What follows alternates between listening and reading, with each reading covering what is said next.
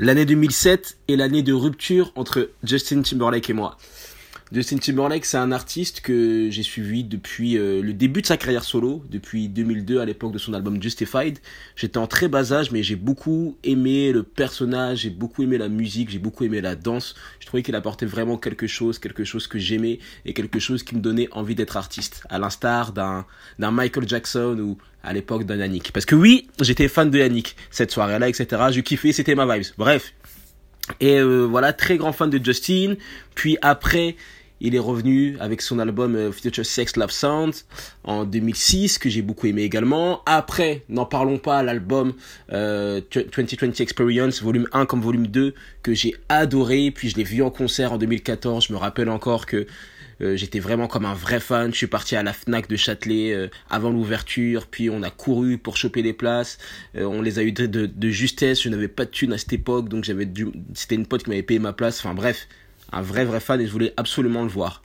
Mais ce qui s'est passé en 2017 m'a profondément déçu. 2017, il annonce un retour, donc je suis pressé, je suis comme un gosse, je me dis waouh, ça y est, il est de retour, euh, nouvelle ère, ça va être top, etc. Il sort Filthy, j'apprécie, mais après, quand son album est sorti, j'ai été profondément déçu, je me suis ennuyé, j'ai trouvé l'album long, j'ai aimé très peu de musique. Je pense que la seule qui m'a vraiment marqué, c'est Say Something. Et un peu euh, Filthy et comment elle s'appelle cette chanson? Supplies. Mais tout le reste, j'étais déçu. Je me suis dit, vas-y, Justin Timberlake, il m'a déçu. C'est mort. J'ai pas aimé son album. J'ai pas aimé l'air. J'ai pas aimé euh, tout le message un peu de, Country Boy ou de, de, de man, euh, man of the Woods ou je ne sais pas. Ça, ça a vraiment marqué une rupture. C'est pour ça que quand il a annoncé qu'il faisait un concert à Paris, qu'il en faisait même deux, j'ai fait off je m'en tape. Alors qu'avant, je courais pour avoir mes places, etc. Donc ça a vraiment été une année de rupture. J'ai été profondément par déçu de Justin, j'ai profondément été déçu par Justin Timberlake. Et je me suis dit, je ne le donnerai pas ma thune, même si le billet est à 20 euros. Je n'irai pas le voir parce que j'aime pas cet album et ça me dit rien, ça me parle pas, c'est... J'aime pas, voilà. Et j'en parlais avec des potes, j'en parlais avec d'autres potes qui étaient fans. On n'aime pas cet album. Maintenant, on arrive en juillet et euh, Justin Timberlake fait sa première date, il fait sa première date le 3 juillet, et mes potes qui n'avaient pas aimé l'album me disent ouais, Justin Timberlake, en live, c'est un, tueur, c'est une tuerie, j'ai adoré ce qu'il a fait, etc. Donc ça me met là un peu la puce à l'oreille, je me dis, ah, faudrait peut-être que j'aille le voir, etc. Donc toute la journée, je vois des gens qui donnent des places, qui disent qu'ils ont des places en trop, qui vendent des places, etc. Même la FNAC a fait des, réductions de tarés, de, toxicos sur les places, mais je me suis dit, ouais, je sais pas, j'ai d'autres choses à faire, je dois investir, je dois travailler sur mes projets, etc. Puis après, juste au moment où je, finis tout ce que j'ai à faire, il y a ma pote Coralie, euh, d'ailleurs qui a un podcast qui s'appelle Itinéraire euh, d'une cinéphile que je vous invite à aller écouter parce que c'est très intéressant, qui m'appelle et qui me dit Hey, Toi, tu fais quoi maintenant? Et je sais que elle à chaque fois quand elle aime bien mettre des suspens. Tu fais quoi maintenant? Bah je dis bah écoute euh, rien, j'ai fait ce que j'avais à faire, j'ai peut-être prendre une douche et travailler, je sais pas. Après elle me dit j'ai deux places pour Justin Timberlake, est-ce que ça te dit? Et je lui ai même pas dit waouh trop bien, j'ai juste dit j'arrive. Et je suis venu directement, je suis monté dans le RER et là le show était impressionnant. Et je vais vous dire maintenant dans ce podcast pourquoi euh, j'ai été réconcilié avec, euh, avec Justin Timberlake et pourquoi est-ce que je le pardonne euh, son album. Enfin, qui suis-je pour le pardonner, mais bon, c'est un autre sujet. Alors, Men of the Woods Tour, c'était à Bercy. Donc déjà, Bercy, c'est une salle que je n'aime pas particulièrement. J'avais vu Lenny Kravitz trois semaines auparavant et je trouve que c'est une scène beaucoup trop grande pour apprécier véritablement un artiste. C'est gigantesque, tu vois un point, enfin, c'est pas intéressant. Mais j'y suis quand même allé. Et j'ai kiffé. Je vais vous dire pourquoi j'ai kiffé, je vais vous dire ce que vous, en tant qu'artiste ou même en tant que créateur de contenu, vous pouvez apprendre de la carrière de Justin Timberlake. Et je me le mets et je me, et je me, je me parle à moi-même également. Euh, la première chose que j'ai retenue de ce concert de Justin Timberlake, euh, qui a eu lieu le 4 juillet 2018, parce qu'il a fait deux dates, il en a fait une le 3, une le 4, celle du 5 a été annulée, je ne sais pas pourquoi, mais peut-être qu'il ça vendait pas, parce qu'il a déçu beaucoup de personnes. Euh, ce que j'ai appris de ce, de, de ce concert, c'est la générosité. Justin Timberlake a été hyper généreux. Hyper généreux. Pourquoi est-ce qu'il a été hyper généreux? Euh, Déjà, dans la configuration de la scène, il a mis une scène qui faisait tout le tour de Bercy. C'est-à-dire que même si tu étais hyper loin, tout derrière dans la fosse, à un moment, Justin Timberlake allait arriver juste devant toi et allais le voir à même pas deux mètres de toi. Et ça, c'est incroyable. C'est-à-dire que là, je n'ai jamais vu Justin Timberlake de si près, alors que j'étais dans la fosse. Et c'était vraiment euh, une expérience. Les gens qui étaient euh, qui avaient les places les plus pourraves ont pu avoir un moment privilégié avec lui. Les gens qui étaient au milieu de la fosse ont pu avoir un moment privilégié avec lui.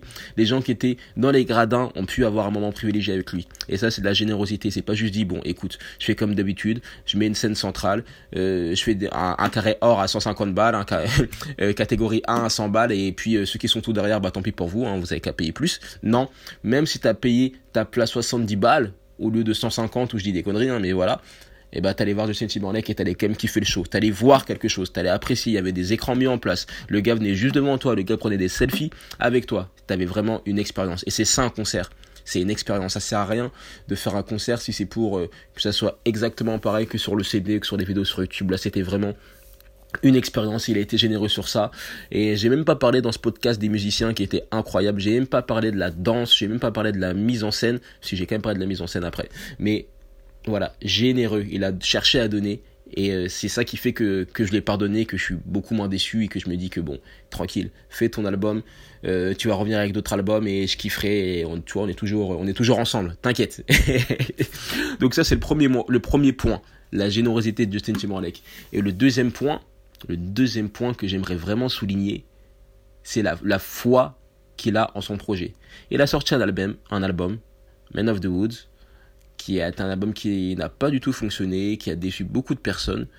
Euh, c'est un album où il, prenait un retour aux, sources, un retour aux racines, ses, racines, du, Tennessee, euh, de, de l'Amérique un peu ben, wasp, entre guillemets, hein, sans offenser personne. Et il prenait un peu ses, il prenait un peu ses ressources, il a vraiment fait un peu un mélange avec de la country, beaucoup plus de folk. Euh, il s'est un peu détaché du son très très très R&B, très très soul qu'il avait dans 2020 Experience et même dans les albums précédents. Mais il le justifiait, il a justifié par des documentaires, par des interviews, etc et il l'a encore plus justifié sur scène. Il avait foi en son projet, il a intégré ses morceaux, il est allé vachement loin dans le délire de, de, de Men of the Wood, donc de Homme des Bois, en mettant des arbres, en mettant des forêts qui poussaient, de l'herbe qui poussait, en faisant des, des chansons autour d'un vrai feu de camp, et oui, un vrai feu de camp. Donc, il a vraiment une véritable foi en son projet, c'est-à-dire que c'est quelque chose qu'il a fait avec le cœur, c'était pas une démarche calculée, c'est vraiment quelque chose qu'il voulait faire depuis longtemps et il est allé jusqu'au bout de sa démarche. Et ça, c'est une vraie leçon pour tout artiste ou pour tout créateur ou même pour toute personne, c'est que quand tu as un projet qui te tient à cœur, même s'il déçoit, essaye d'aller jusqu'au bout, puis après tu passeras à la suite et t'apprendras de, de bah, je vais pas dire tes erreurs parce que c'était un choix, mais t'apprendras de, de ce qui a fonctionné, ce qui a moins fonctionné, quoi. Donc, vraiment, deux points à retenir de la carrière de Justin Timberlake et de la façon dont il gère sa nouvelle ère après un échec et après avoir déçu beaucoup de personnes. Il faut toujours continuer à être généreux. Il faut toujours continuer à avoir foi en ses projets et en ce que tu apportes au monde. Ça faisait très longtemps que je n'avais pas fait de podcast. Ça doit peut-être faire au moins 20 jours. Euh, j'ai traversé un peu une, une période de, comment dirais-je, d'incertitude, de doute, un peu de crise identitaire. Je me demandais si je suivais la bonne route, euh, si ça intéressait des personnes, si, euh, bah, si j'étais dans, dans, la bonne direction, si je perdais mon temps tout simplement, et si je choulais. Et euh, bah, je suis de retour. Maintenant, les, les, les, podcasts sont disponibles sur plusieurs plateformes. Ils sont disponibles sur Spotify également. Donc, vous n'êtes plus obligé d'aller sur Encore ou ou Apple Podcast. Vous pouvez tout simplement le trouver sur Spotify ou sur euh, Apple Podcast. Voilà, le podcast est vraiment disponible sur toutes les plateformes. Je vais essayer de retrouver ma régularité, qui était de sortir un podcast par jour. Donc n'hésitez pas à commenter, à me dire si ça vous apporte de la valeur. N'hésitez pas à me dire ce que vous en pensez.